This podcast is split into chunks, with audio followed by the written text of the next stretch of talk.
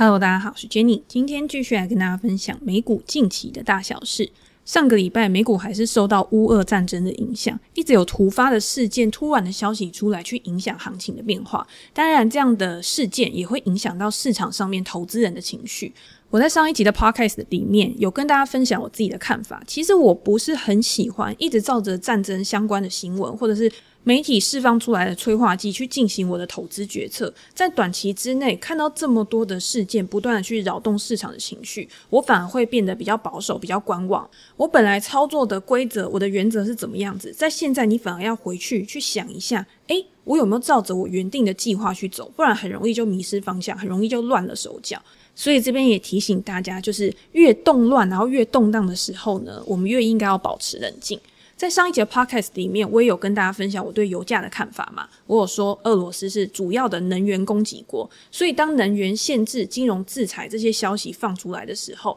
会影响整个供应链的一个混乱。虽然说现在还没有一个对能源出口、能源供给有一个很明确的限制措施出来，但是已经大家都很害怕了，不敢跟他买油了，因为怕说我如果今天买了之后，之后如果限运或者是禁止购买的话，那我这些油要放到哪边去？不理性的时候，你拿什么数据出来都没有用。你今天拿政策、拿限令、拿法规出来，那俄罗斯他不遵守，我们能怎么办？或者是整个市场又能拿他们怎么办？所以这也让目前的油价它还是处在一个非常高的位置。西德州原油期货的价格已经来到了一百一十五美元一桶，它这个价格已经是突破了二零零九年以来的历史水位了。要怎么样去控制油价？未来的通膨变化都会是政府还有市场去关注的一个焦点。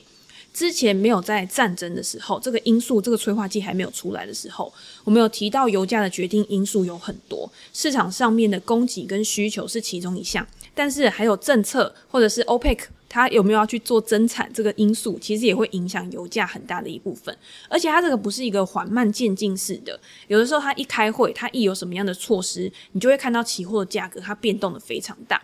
疫情之后呢，因为石油供给国的供给，它就是跟不上经济复苏需求的脚步，需求大幅的增长，可是供给一直没有很好的去做提升。这些供给国它没有很积极的去增产，因为照道理来说，价格上升，我如果想要多赚一点钱的话，我一定赶快去生产嘛。可是这一次他们都很乖，他们都很遵守他们原本的规定，所以油价就一直撑在那边。那现在供给还是没有上来，俄罗斯的问题又给油价更大的一个支撑，之后会造成的一个连锁效应，包括厂商的生产成本、我们的一个消费水准、物价都会受到影响。我们也可以去观察，其实油价它不只是关系到我们刚刚讲的生产跟消费而已。如果看航运，航运它也需要用到能源啊。当前的地缘政治风险，它也会去影响它的运输成本，因为你必须要去承担的风险就更高了。如果大家有去看近期的传奇或者是它的一个准班率的话，延误天数也有在延长，然后准班率也有下降。那你今天要考虑到传奇延后的问题的话，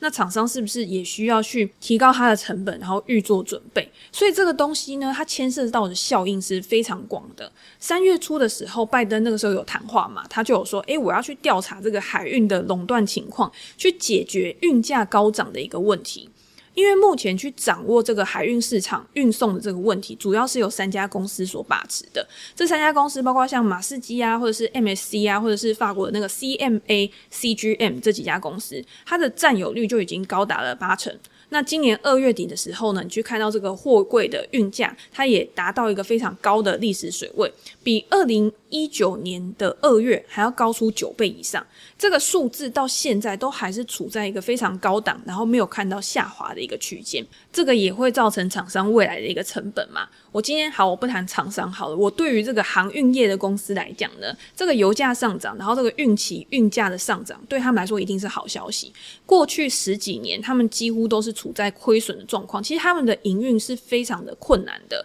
可是，在二零二一年呢，他们竟然可以创造超过一千五百亿美元以上的获利，就是总共加起来可以达到一千五百亿美元。这个获利的情况，其实大家如果不去看的话，应该也可以猜得到，因为它就是显见在它的股价上面，股价的本一比，它就持续的去做推高，所以你会看到，其实这个状况是非常的夸张的，让他们现在基本上就是这个赚一年的份，把之前前几年的一个亏损呢，都把它赚回来。好，那我们再延伸到下面，呃，可能公司个股的部分好了。我们今天如果没有做到海运的话，那你今天要怎么样去挑？除了海运，除了这种空运以外的公司，你要怎么样去评估这个成本上升对它的压力，对它的获利到底造成什么样的一个影响？我们今天就把它分成大型股跟小型股，就是大公司跟小公司来看。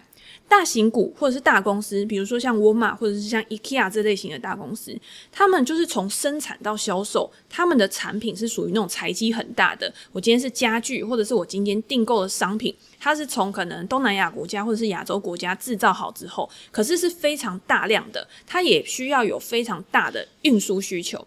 可是，在这个运价上涨的过程中，运期延期的过程当中，一定多多少少会受到影响。可是，因为他们的规模优势，加上他可能跟这些航班，他可能跟这些运输公司，他已经有长期的合约了，所以这个影响呢，它应该是可控范围内的。像我这两天分享的 Costco，它其实也是一样的道理啊。为什么它可以在这种通膨升温，然后运送交期延长、运价上涨的一个过程当中，还是可以有不错的获利，还是可以有不错的成长？就是因为它够大，它有成本控管的一个优势，去维持它营运的获利能力。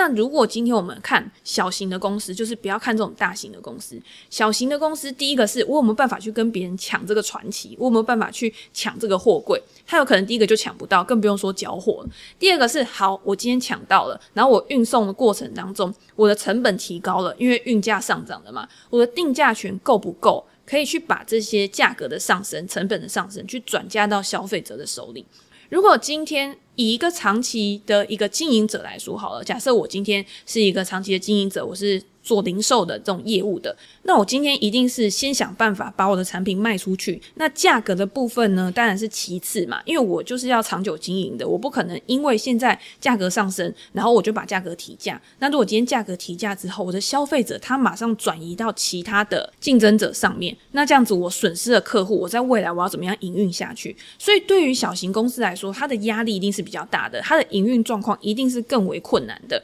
我们常会说，诶，贫富差距，贫富差距。有钱人跟穷的人，他的一个贫富，他的财富所得差距越来越大。可是，在这种困难的经济环境里面，其实大型公司跟小型公司，他们一样会有贫富差距，而且他们这个贫富差距也是在无形之中越拉越大，越拉越大。那政府在这个期间，他就扮演很重要的角色。你要怎么样去帮助一些中小企业，它可以有很好的一个生存空间？像台湾，其实对于一些中小企业啊，它也会有一些纾困方案嘛。那你今天透过银行就可以用低的融资利率，然后去帮助中小企业它渡过难关，这个就是政府它需要去负责，那它需要去提出的一个解决方案。好，那除了油价、运价影响到商品的运输成本跟生产成本之外呢，我们也可以看到近期的原物料价格也是呈现一个井喷的走势。我们说油价井喷，这个好像已经变成一个常态了，就大家已经觉得说啊，每天就看它这样一直涨上去。可是如果你看一些像粮食的价格，像原物料金属的价格，它的涨幅也非常的夸张。我们就以小麦来看好了，小麦的出口，因为俄罗斯它也是出口大国嘛，俄罗斯加乌克兰这两个国家就囊括了四分之一的谷物出口。包括像大麦、小麦、呃玉米、沙拉油这些，他们都是一个非常主要的出口国。再来比较大的出口国就是美国、阿根廷、欧洲这些。可是你今天南瓜四分之一，那一定是还是有影响，还蛮大的，影响的层面一定是比较广的嘛。所以上个礼拜涨幅最高的小麦，它一个礼拜上涨的幅度就高达四十个 percent 以上。如果大家有去关注全球呃蓬勃农作物指数的一个表现的话，在上个月的涨幅有四个 percent 的水准。这个涨幅呢，让它的价格也已经接近了二零一一年的高点，应该是有要突破创下行高了。所以你看，小麦上涨了四十个 percent，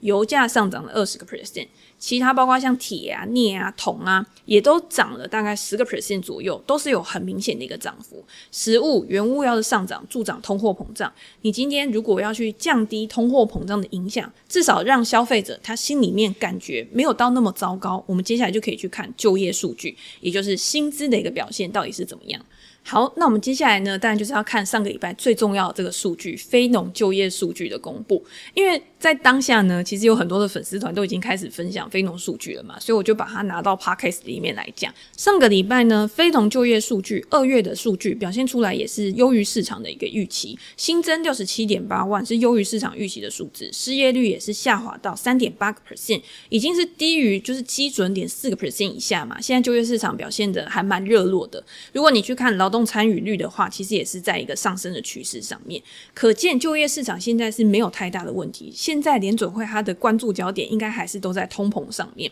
而且如果大家有在关注最近的新闻的话，很多的公司都宣布说，在三四月就可以回到公司去上班，包括像苹果公司也是一样，你就是要回到办公室，就以前在办公室里面去工作的日子。所以我们是慢慢的回到疫情前的一个工作常态了。如果大家以就业的数据，分项来看的话，其中成长最高的还是休闲娱乐业，也就是内需的一个消费动能，去推升这个就业市场的一个上涨。服务业的就业人口是里面表现得比较强劲的。那像另外有营建、专业技术、教育医疗，其实也是成长比较显著的一个板块。但是如果大家去看，薪资成长的一个幅度的话，就会发现里面可能还是存有一点隐忧，因为服务业的复苏，这些服务业它开出来的职缺，它的薪资通常都是比较低的。如果我们去看这一次公布的每小时平均薪资成长率，在二月的涨幅是五点一个 percent。那你今天薪资涨幅五点一个 percent，看起来好像还不错嘛。其实上涨，你的薪水上涨五个 percent，其实应该是一个令人高兴的事情。可是如果你去跟通货膨胀，就是物价上涨的幅度来比较的话，可能就会有点担心。诶，我今天薪水的涨幅竟然没有跟上物价上涨的一个速度。那没有跟上，就是通膨升温，我的薪资涨幅不如预期的话，就等于是变相去压抑消费者的购买力。我本来同样的钱，在现在已经买不到一样的东西了，你可能要花更多的钱才可以买到一样的东西。当薪水跟不上物价的涨幅的时候，会发生什么事情？通常最简单的，我们就会说，诶。既然我现在买东西比较贵，那我就保守一点，我就不要买那么多。我要精打细算，可能要趁打折的时候才去买，或者是我本来想要买的东西，它可能是奢侈品，那我现在可能就决定延后再买，或者是我干脆就不买了。那你今天不消费的话，那会影响到什么？不是只是你自己不消费而已。如果大家都跟你一样都这样想的话，当然会影响到未来的一个经济成长啊。所以简单的影响就是说，诶，我今天不消费。那企业因为我不消费，所以他就没有办法有营收的成长，他可能没有办法有获利的成长。那他没有获利的成长的话，他也不会想要去增加额外的投资。那没有额外的投资呢，他可能不想要买设备、买土地，甚至他不想要雇更多的人来上班。那这个时候呢，员工的所得会下降。你今天。可能有些人他就闲在家里面了。可能我今天不用加班，我本来可以拿到更多的钱，可是因为我现在不用加班，所以我赚的钱比较少了。那又会演变成我们刚刚一开始讲的，我又不愿意去消费了。这个是会形成一个恶性循环的嘛？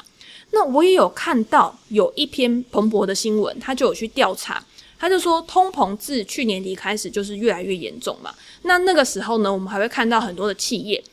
我今天通膨上升，我为了想要去迎合现在经济复苏的一个需求，我可以去调高薪资，去吸引更多人回到就业市场。我可以雇到人之后，因为。大家不要觉得说今天雇佣员工啊，就只是一个成本的一个负担而已。有的时候雇佣员工其实是可以帮你赚更多钱的。这个我自己就有很切身的体会，就是当你生意很好的时候啊，你如果你雇来的员工他的生产力是很好的，其实他可以帮你创造更大的价值。可是如果是在那种生意不好的时候，景气很差的时候，你没有生意，你当然就会想要去裁员，你就会想要去降低他们的薪资。这样子其实对于企业或者是对于劳工都不会是很好的事情。所以彭博他这个统计呢，他就是去观察。今天调薪，它也是会有一个限度的哦，就是不是说，诶，今天通膨一直上升，它就会一直帮你把薪水调上去。现在开始有一些公司，它表示说，如果今天高通膨的情况它一直持续下去的话，我可能在之后我就不会随着通膨去调整薪资了，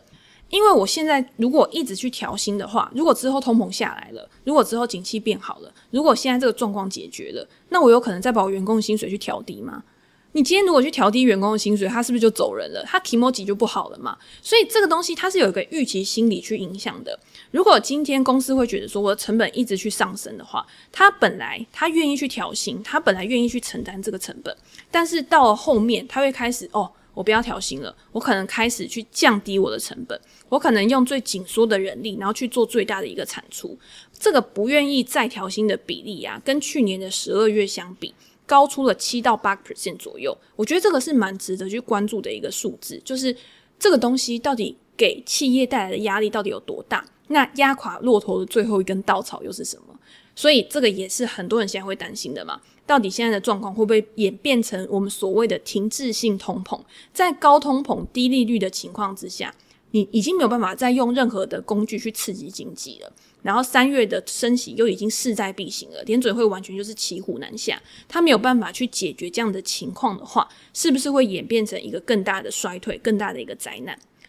对我自己来说，我是不会去预设立场，到底会不会有停滞性通膨这件事情，因为经济的发展其实是很难去预测的。那鲍威尔在最近的谈话里面有讲到，乌俄事件确实对市场是一个很高度的不确定性，那影响层面一定也是具有高度不确定性的嘛。可是大家要知道，联准会是可以随时去调整它的立场的，它可以渐进式的去改变它对于经济变化的一个想法，以及对于政策的一个态度。但是投资人他是没有办法改变市场，我们只能去顺应市场而已。我们可以控制的只有自己的本金、投资组合的配置、现金水位的调整，到底是要留多少现金在手边，之后要怎么样更灵活的去运用，在这个时间点里面都要去做一个思考。就像巴菲特，他手上也有很多的现金啊，但是他就是觉得现在不是一个很好的时间点去把现金做太大量的一个投入。那对你来说，因为我们不是巴菲特，我们没有这么大规模的一个资金，那我们也可以有我们自己的一个方法。那最重要的呢，当然就是要预先规划。预先规划之后，你才有一个更好的纪律，然后可以去进出市场。我刚好想到昨天在远见的投资年会里面，因为这个活动刚好是今年一个可以面对到所有读者、所有听众的一个活动。其实我自己是还蛮开心的，因为已经很久没有遇到下面这么多的听众，然后看着你，然后听你讲话。那我自己又是一个比较喜欢跟大家有互动的人，所以我在演讲的时候呢，我很喜欢问大家问题。那一开始的时候呢，当然大家我觉得都会有点害羞，但是我觉得久了之后呢，大家就会知道，诶，其实如果你跟台上的讲者有一些互动的话。你会发现你的专注力也可以维持的更好，而且你的吸收程度，我觉得一定是会比较好的。这个也是我很喜欢跟大家一直互动啊，然后面对面啊聊天的一个非常重要的一个原因。那在昨天中场休息的时候，当然也会有一些读者啊，或者是听众，大家来相认嘛。平常都是网友，然后现在好不容易面对面，然后见到面，可以去讨论近期市场或者是投资策略的一些问题。我觉得有些问题是现在蛮多人也会遇到的一个问题，所以在这一集的 podcast 里面呢，也可以跟大家来做一些分享。最多人问我的问题就是，他现在手上还有大型股，那再加上 ETF 的话，到底要怎么办？如果大家手上的个股是 VTI、VOO 这一类的 ETF，它是属于市值型的，追踪整个市场或是追踪 S M P 五百指数的 ETF 的话，我会觉得不用太担心，因为会去买这类型标的的投资人，应该都是以一个比较长期配置的考量去买入这个 ETF 的。那以一个长期投资的角度来说，过去很长的一段时间，美股市场都是长期向上的，中间一定是会有高峰跟低谷。但是我们也常常提到均值回归的这个概念，在投资市场里面是一个不变的真理，也就是极端的行情通常不会延续太久，最后一定还是会照原本的轨道上升。那如果今天是长期投资的投资人，你买这一类型的 ETF 的话，你就是想要跟着美国的经济成长，长期平均的成长，然后来获得你的报酬率。我觉得，除非美国它现在突然陷入一个超级衰退。被其他大国超越的这种事情发生，才有可能它的轨道是会变成一个向下趋势。但是我觉得这个事件不是不可能发生，只是几率比较低，所以也不是我现在觉得会需要去太担心的一个状况。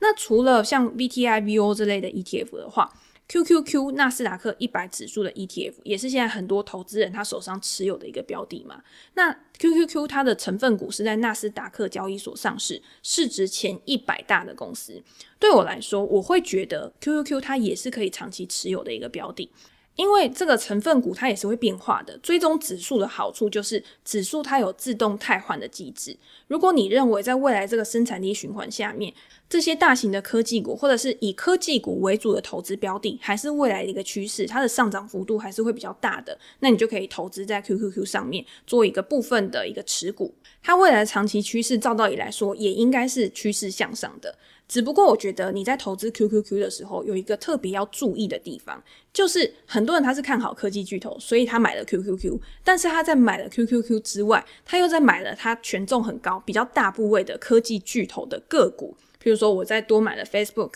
或者是我再多买了 Amazon，或者是我再多买了 Apple。那你今天等于是你的 QQQ 再加上这些大型科技巨头，你的投资组合有没有过度集中在这些股票上面？这个就是另外一个要去思考的点了嘛。因为 QQQ 中大型的科技股权重可能就已经到四十个 percent 以上了。那如果你再加上这些呃权重比较高的股票的个股，那有可能真的过于偏颇在某一些公司上面。好，那再接下来又是另外一个问题啦。今天我有大型股，或者是我有 S M P 五百指数的 ETF，这个好像看起来是不需要太担心的。可是如果今天手上是有高成长股，如果有小型股的话，到底又该怎么办？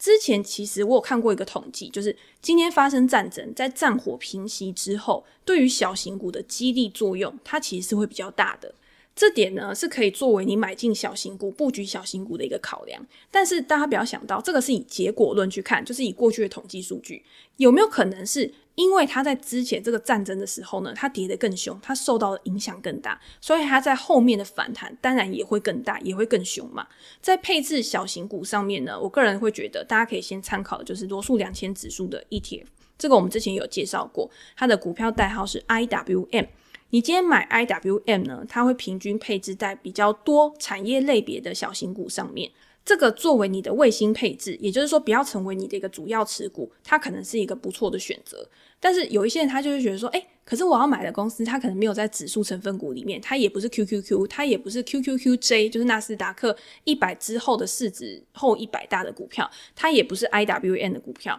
那我要怎么样去做挑选，或者是我买入了之后，我要怎么样去做一个买卖进出的决策？我觉得这个之前我们已经重复过很多次、很多次、很多次了。如果今天你是买这种高速成长股，或者是市值很小的股票，你就一定要有停利停损点的设定，因为这类型的股票，第一个它波动一定很大，它可能流动性比较差，它有可能是还没有获利的股票，它的基本面有可能是变化很大的，它的风险一定是比较高的。你今天没有一个停利停损点的设定，而且这个是在你买进之前就应该要考虑到的事情。如果没有设定出场点的话，第一个是上涨的股票，它有可能最后会变成纸上富贵。所以你要怎么停利呢？之前的我们的 podcast 里面其实有讨论，这个我今天在这边就不细讲，大家可以去搜寻一下那个标题。我自己简单讲一下好了。我会用的第一个就是技术分析嘛，如果它有假突破的一个情况发生的话，第二个就是大家可以去做投资的一个记录。你参考你过去的投资记录，你的平均报酬，你的每一笔的获利，大概它的 percent 到底是多少？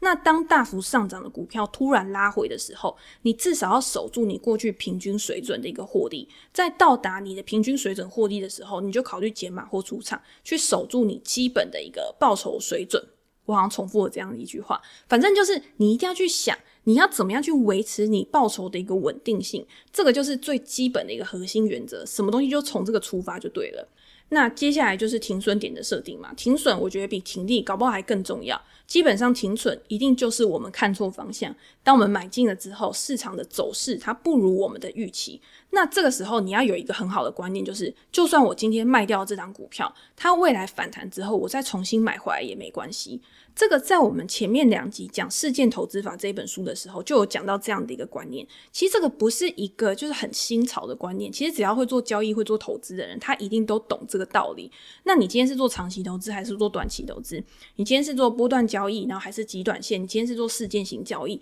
其实每一种方式啊，适用的这种投资决策、进出出场的一个条件都会不一样。那这一次呢，也有一位我比较熟的读者嘛，就是有订阅我们专栏的读者，他就直接拿投资组合给我看。我第一眼看到的时候，其实我是有一点点傻眼，因为有一些高成长股从高点下来的幅度真的非常大，但是他呢没有停损。我觉得没有停损也没关系，那你后面就是想办法要怎么补救嘛。所以这个时候呢，我们就可以讨论到底要怎么样去做一个调整或者是调配。不过我还是要跟大家讲啦，就是当你的损益，就是你的损失。已经超过三十个 percent 以上，或者是更高的时候，这个时候真的很难去告诉你，就是建议大家，你到底应该要卖这张持股，还是跟他拼了，就是撑到最后。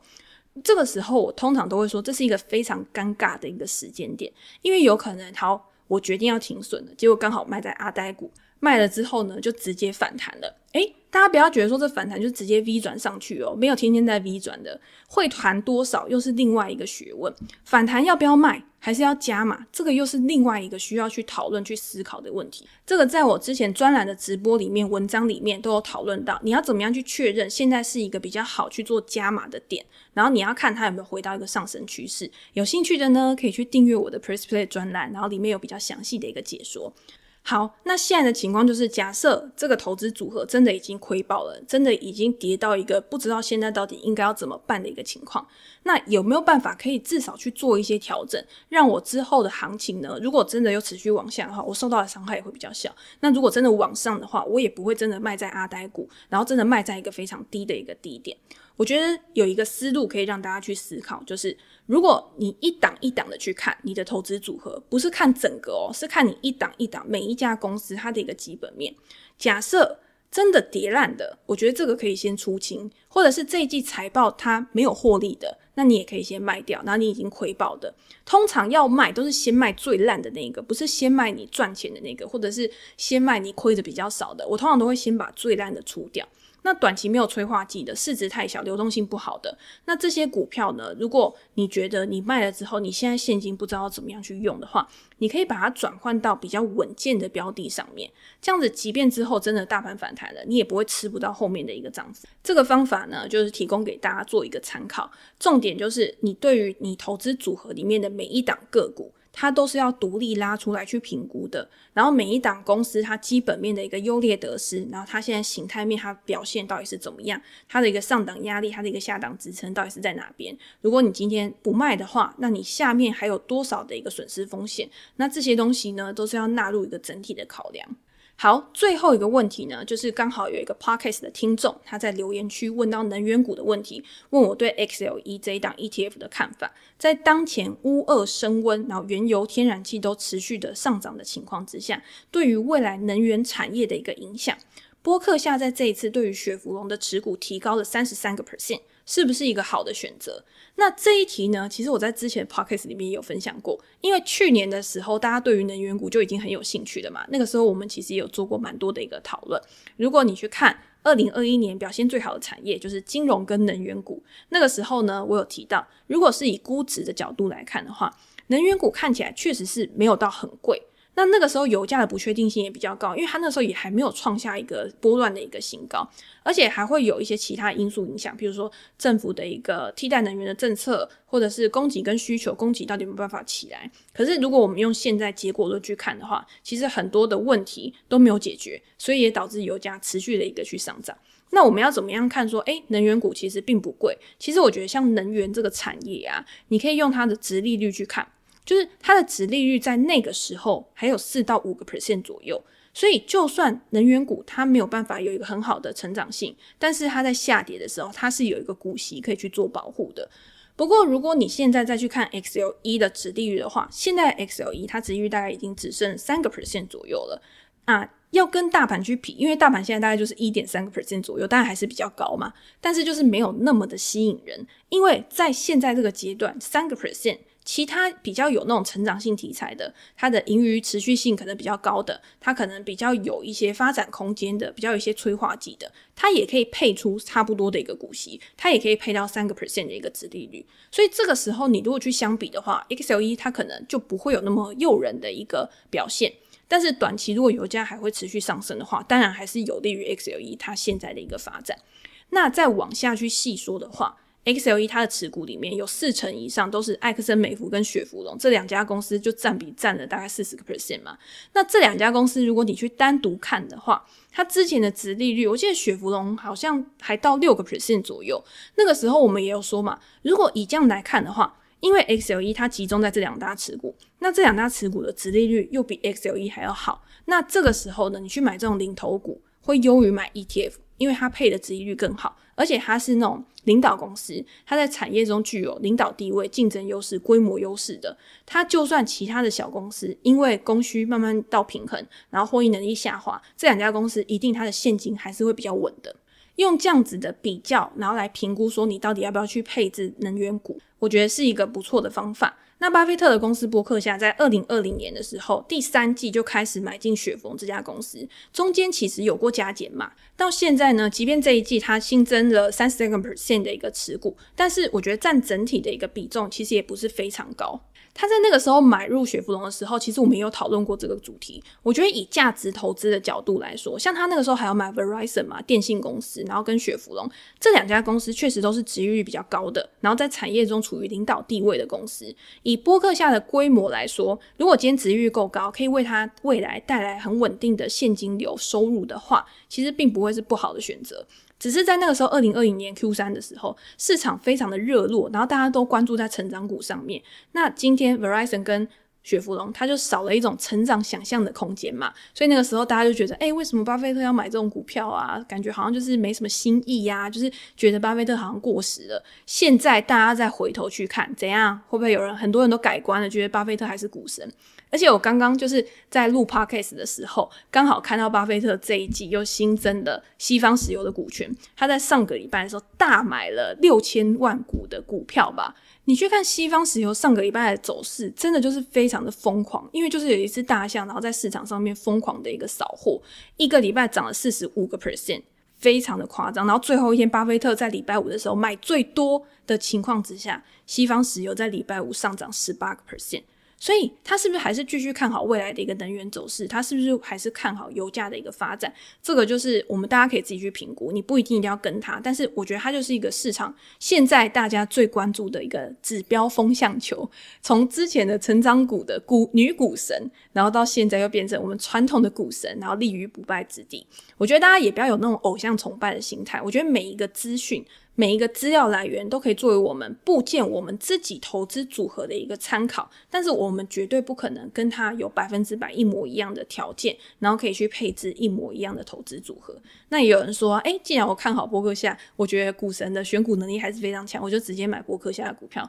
这个可能也是一个不错的一个选择嘛。那油价高涨，就是刚刚最后一个问题，油价高涨对于能源产业的影响，这边我们可以做一点点分享。各国对于替代能源的一个发展，以及对于传统能源的补贴减少，这些都是我觉得现在能源厂商他不想去扩产的一个理由。因为如果今天政府他就是铁了心，他要去发展替代能源，对于这些传统的石化产业，他一定是会去压抑它的一个获利嘛。那这些公司呢，其实它也不是干等，就是一直坐吃山空，它也是会去投资一些替代能源的产业，或者是做一些相关的布局，只是没有这么的积极。今天就是因为这样子的一个情况，好，我现在供给减少了，那再加上地缘政治的一个动荡，结果油价现在突然狂喷嘛。你今天你要转型，一定会历经一个阵痛期，可是又加上了这个催化剂，导致通膨高涨，你要怎么样去解决这个东西，就会考验政府它在替代能源政策上面去推行的一个态度。在最近几天吧，Tesla 的 CEO Elon Musk。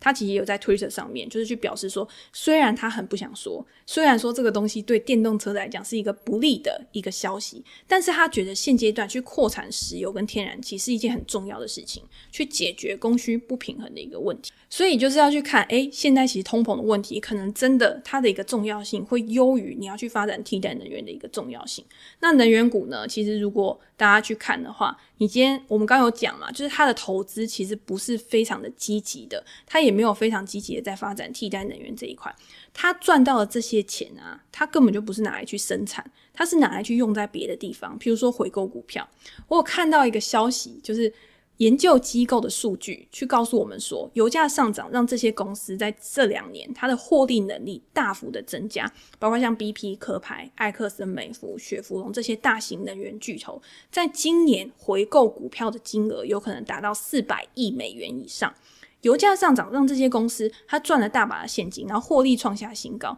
结果他竟然把这些钱拿去回购股票，拿去支付股息。这个也是之前 ARK 的 Kathy Wood 他一直说传统产业他们就是不思进取。他今天不为未来的成长去布局，他反而把这些钱拿去满足他的一个股东，去回馈给他的股东。他认为这样子是非常不好的一件事情。那其中呢，雪佛龙在二零二一年回购了十四亿股票。但是呢，他们决定，雪佛龙这家公司决定今年要花三十亿到五十亿美元来回购股票，等于是去年多少两倍了。所以这是非常夸张的一件事情。但是你也可以看到啊，你看波克夏为什么要增持公司的股票？他也是很喜欢公司回购股票，因为今天公司如果回购股票的话，你等于是不用多一毛钱，你就可以去增持你自己的一个持股嘛。就像他今年在他的股东信里面讲，Apple 公司，诶，他也没多买啊，可是 Apple 公司非常积极的回购股票，所以就让他们的一个持股权重又增加。这看起来好像是一件好事情，对不对？就是觉得说，诶，股东这样子拿着石油股，现在油价喷，然后又可以回购股票，然后股东权益又上升，诶，我现在应该非常的高兴，非常的爽才对。不过要注意的是，这些大型能源股在之前啊，如果有这种创纪录的回购的话，通常都不是一件非常好的事。在二零零八年的时候，能源股它的回购创下纪录，当时就是以埃克森美孚为大宗，能源股在那一年。那一两年回购了四百六十亿美元的股票，好，到二零一四年的时候，油价也创了一个波段高点嘛。那个时候呢，也回购了两百一十亿美元的股票，在当时算是一个蛮高的一个幅度。但是回购了之后，这个高利润它在后来公司的获利能力没有办法去维持下去，那能源价格又走到一个极端点，开始往下的时候，股市通常也是一个转折点。这个也是大家应该要小心的时候了，所以我觉得大家平常啊，在做投资的时候，你去关注一些商品的价格，你去关注股价的走势，其实都是必要的。这个对你投资来说，一天其实花个十分钟来做一些追踪，来做一些记录，其实也是很简单的一个功课。所以我觉得这个是大家应该要持续的去练习，然后把它变成你生活中的一部分，然后让你的投资可以有更好的一个获利，然后也可以让你对于整个世界的一个国际观、国际情势有更好的一个认识。好，这些资讯呢，分享给大家参考，希望可以对大家有帮助。如果大家有任何问题，或者是想要讨论的主题的话，也欢迎留言给我，然后评价给我，然后我在之后的 podcast 可以跟大家再做进一步的分享。那今天就先跟大家分享这边喽，拜拜。